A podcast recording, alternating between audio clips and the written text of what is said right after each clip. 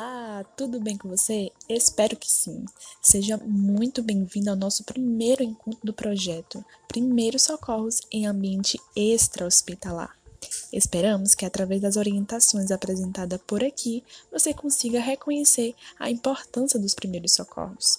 Venha com a gente, pois o tema de hoje é muito importante: o papel do socorrista.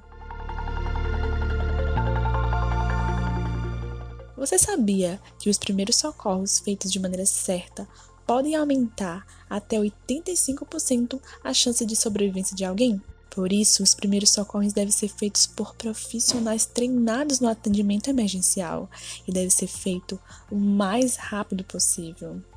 Mas você deve se perguntar: eu não sou um profissional da saúde, muito menos tenho alguma noção da área. Por que é importante que eu realize esse treinamento? Bom, não precisa ser um profissional da saúde para prestar os primeiros socorros. Precisa ter a noção básica de estabilizar os sinais vitais até a chegada do atendimento especializado ou até a chegada à unidade de saúde. E não se engane, pois qualquer um pode ter esse conhecimento. Outro questionamento vem na mente: se eu presenciar uma situação de emergência e pedir o socorro logo, não resolveria? Infelizmente, Apesar de ser um assunto muito discutido nos meios acadêmicos, poucas pessoas sabem o que fazer nessas ocasiões. Imagine comigo uma situação. Uma senhora está com seu neto andando pela calçada quando de repente ele encosta em um pedaço de madeira e cai. Quando ele se dá conta, na madeira tinha abelhas e essas o picam. É um exemplo bem simples, né? Mas o que você poderia fazer numa situação dessa? Talvez pegar uma folha de árvore e esfregar para tirar o ferrão, ou então puxar com as unhas. Pois é, parece bem simples, né? Mas isso pode espalhar o veneno ainda mais e piorar toda a situação. Você entende que esses acidentes podem ac acontecer a qualquer momento. Em casa pode ter uma aranha no seu calçado, na ida do trabalho pode acontecer algum acidente, até na praia acontece casos de arraias e peixes que encostamos.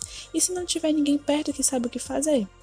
Ou se desesperar se for alguém conhecido, você compreende a importância de que o maior número de pessoas possíveis saiba desse assunto? É para a sua própria prevenção, como também da sua família e amigos. Por isso, estamos aqui e vamos durante algumas semanas ajudar você a se preparar para qualquer situação. Contudo, de antemão preciso que você saiba o que o socorrista faz. Em primeiro lugar, ele visa a segurança dele e da vítima. Então, antes de prestar o socorro, é preciso se certificar que você está fora de perigo. Em segundo lugar, deve manter a calma e não deixar as emoções o consumam na prestação do cuidado. Sabe um bom exemplo disso?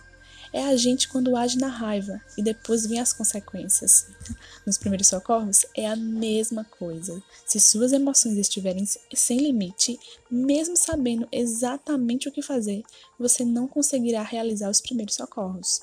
Imagine se for sua mãe ou seu filho. É difícil controlar as emoções nessas horas, né? É sim, eu te entendo. E aí vem a qualidade de um bom socorrista. Ele é um líder. Em situações de emergência, um líder delega funções. Você pede para um ligar para o SAMU, 192, enquanto o outro afastar os curiosos e assim por diante, para facilitar o socorro.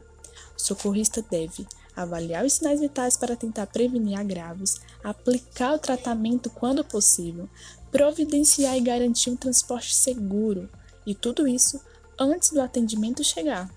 Por isso, você precisa saber dessas coisas. Semana que vem estarei de volta, viu? E pode contar comigo para esclarecermos mais sobre esse assunto. Fico feliz por sua participação. Te espero na semana que vem. Tchau, tchau!